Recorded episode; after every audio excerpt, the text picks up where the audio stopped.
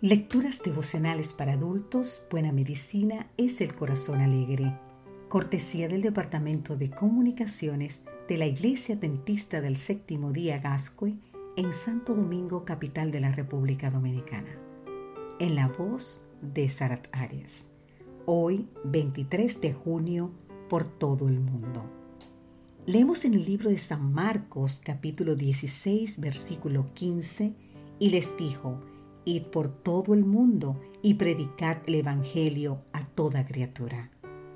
Desde el punto de vista geográfico, se puede decir que la obra de Cristo fue sumamente limitada.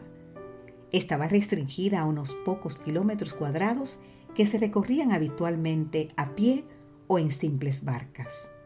Recorría Jesús toda Galilea, enseñando en las sinagogas de ellos, predicando el Evangelio del reino y sanando toda enfermedad, toda dolencia en el pueblo. Así podemos leer en el libro de San Mateos capítulo 4 versículo 23.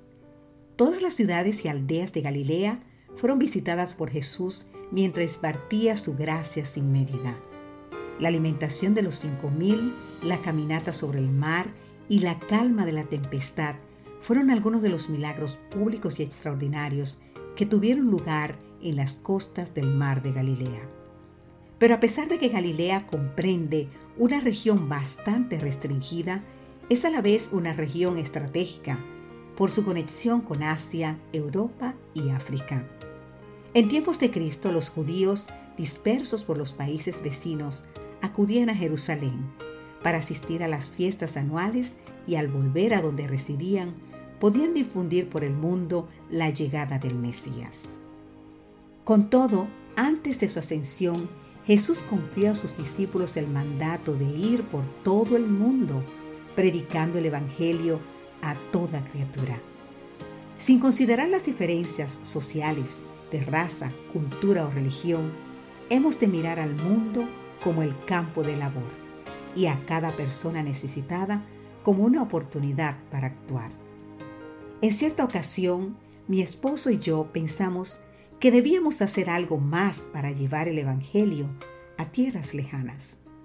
Sin embargo, distintas dificultades relacionadas principalmente con el idioma o el tiempo de espera para concretar dicho proyecto nos llevaron a pensar en otras opciones.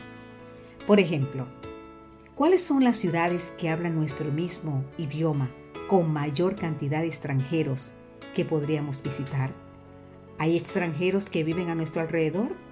¿El turismo de nuestra ciudad tiene el potencial para la expansión del Evangelio en otras tierras?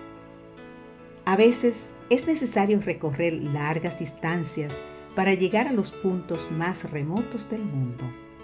Otras veces basta ubicarse en un lugar estratégico y difundir el mensaje entre los visitantes de tal sitio. Si han probado la gracia de Cristo a través de manos ayudadoras y desinteresadas, ellos sabrían mejor que nadie de qué manera alcanzar a sus compatriotas. Hoy te invitamos a mostrar amor a través de obras de misericordia hacia los extranjeros que viven cerca de tu entorno. Ora también para que puedas visitar alguna ciudad populosa con el propósito de llevar esperanza a quienes perecen sin ella. Que Dios hoy te bendiga.